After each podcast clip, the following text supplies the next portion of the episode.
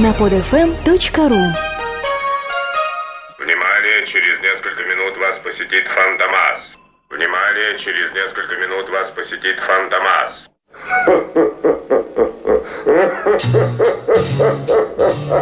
Парадная.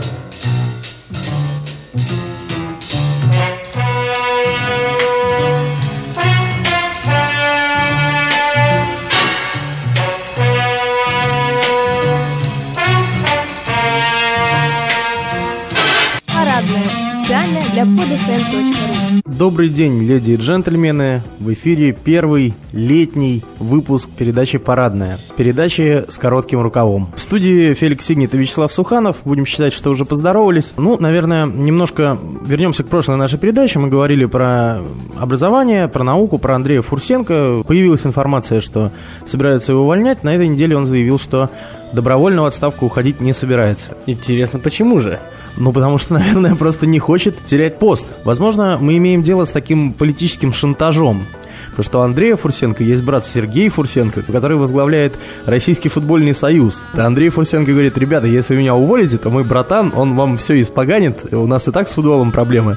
А будет вообще такая беда, что чемпионат мира 2018 года, который, по идее, должен пройти у нас, он вообще будет адски провальным, и мы, несмотря на то, что страна-хозяйка, там, значит, ни, никаких очков не наберем. Ага, вот. Конспирология в коротких штанишках и шлепанцах только что была, но это так, чисто поржать. Сегодня, как раз поджидая у метро Вячеслава Суханова, получил в свои руки из других рук. От бабульки, в общем, получил я газету «Справедливая Россия». Это, надо понимать, такой вестник партии. То, что партия имеет газету, это правильно, да? У каждой партии должна быть газета. Надо заметить, 4 листа. Вот тут такая интересная сразу же деталь, что это четвертый номер за год, а всего это 21 выпуск газеты, то есть, в общем, не часто «Справедливая Россия» радует граждан своими мыслями, потому что партийной газете, наверное, исключительно, ну, кроссворда здесь нет, сразу говорю, позиция партии должна представляться. Естественно, этот номер посвящен отставке Сергея Миронова с поста председателя Совета Федерации. Сразу же пишут, расправа по политическим мотивам накануне выборов, поводом послужил митинг 1 мая в Александровском саду, критиковал Матвиенко, критиковал Тюльпанова, миллионным тиражом вышла газета, и «Справедливая Россия» предлагает нам восхититься Сергеем Михайловичем Мироновым за то, что вот он, э, понимаете, осмелился критиковать Матвиенко, э, критиковать Тюльпанова. Мы вот с Вячеславом этим занимаемся с декабря, предположим. И- Да.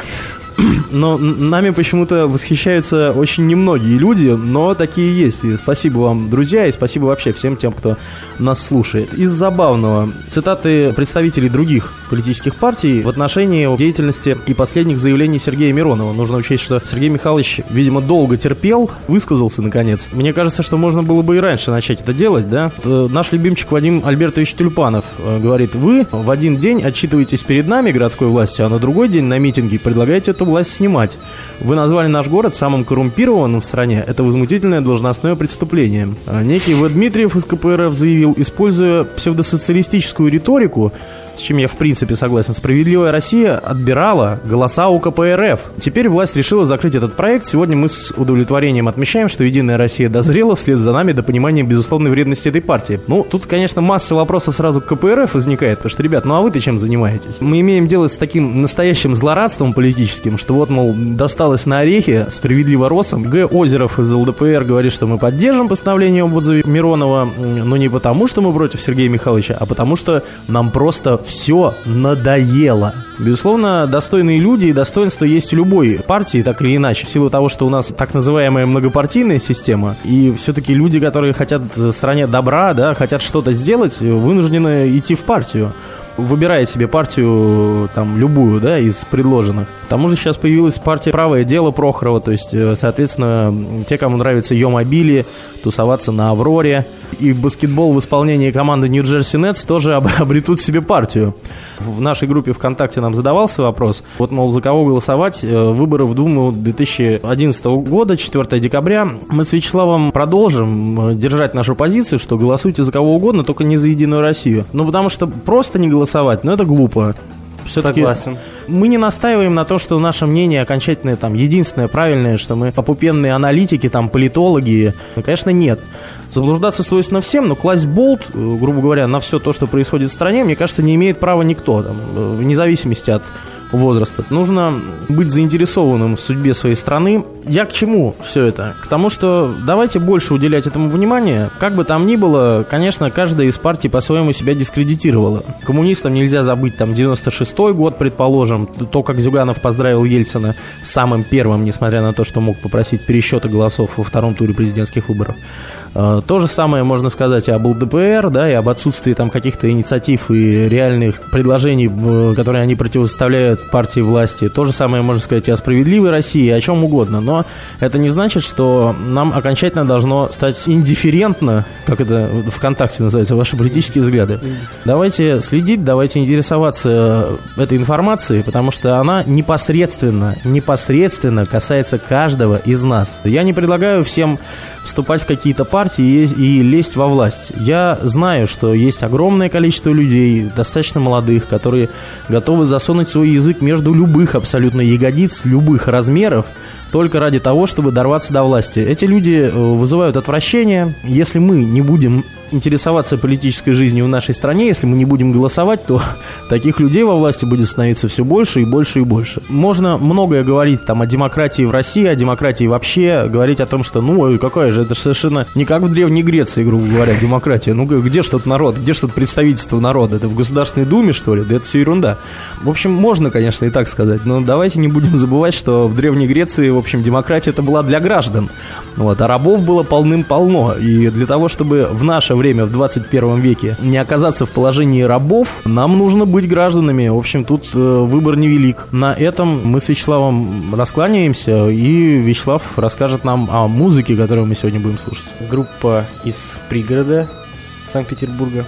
Группа The Who и краткая с песней «Домино». Ну что ж, давайте забьем козла, друзья. Давайте забьем козла. До свидания, спасибо. До свидания. Всего доброго.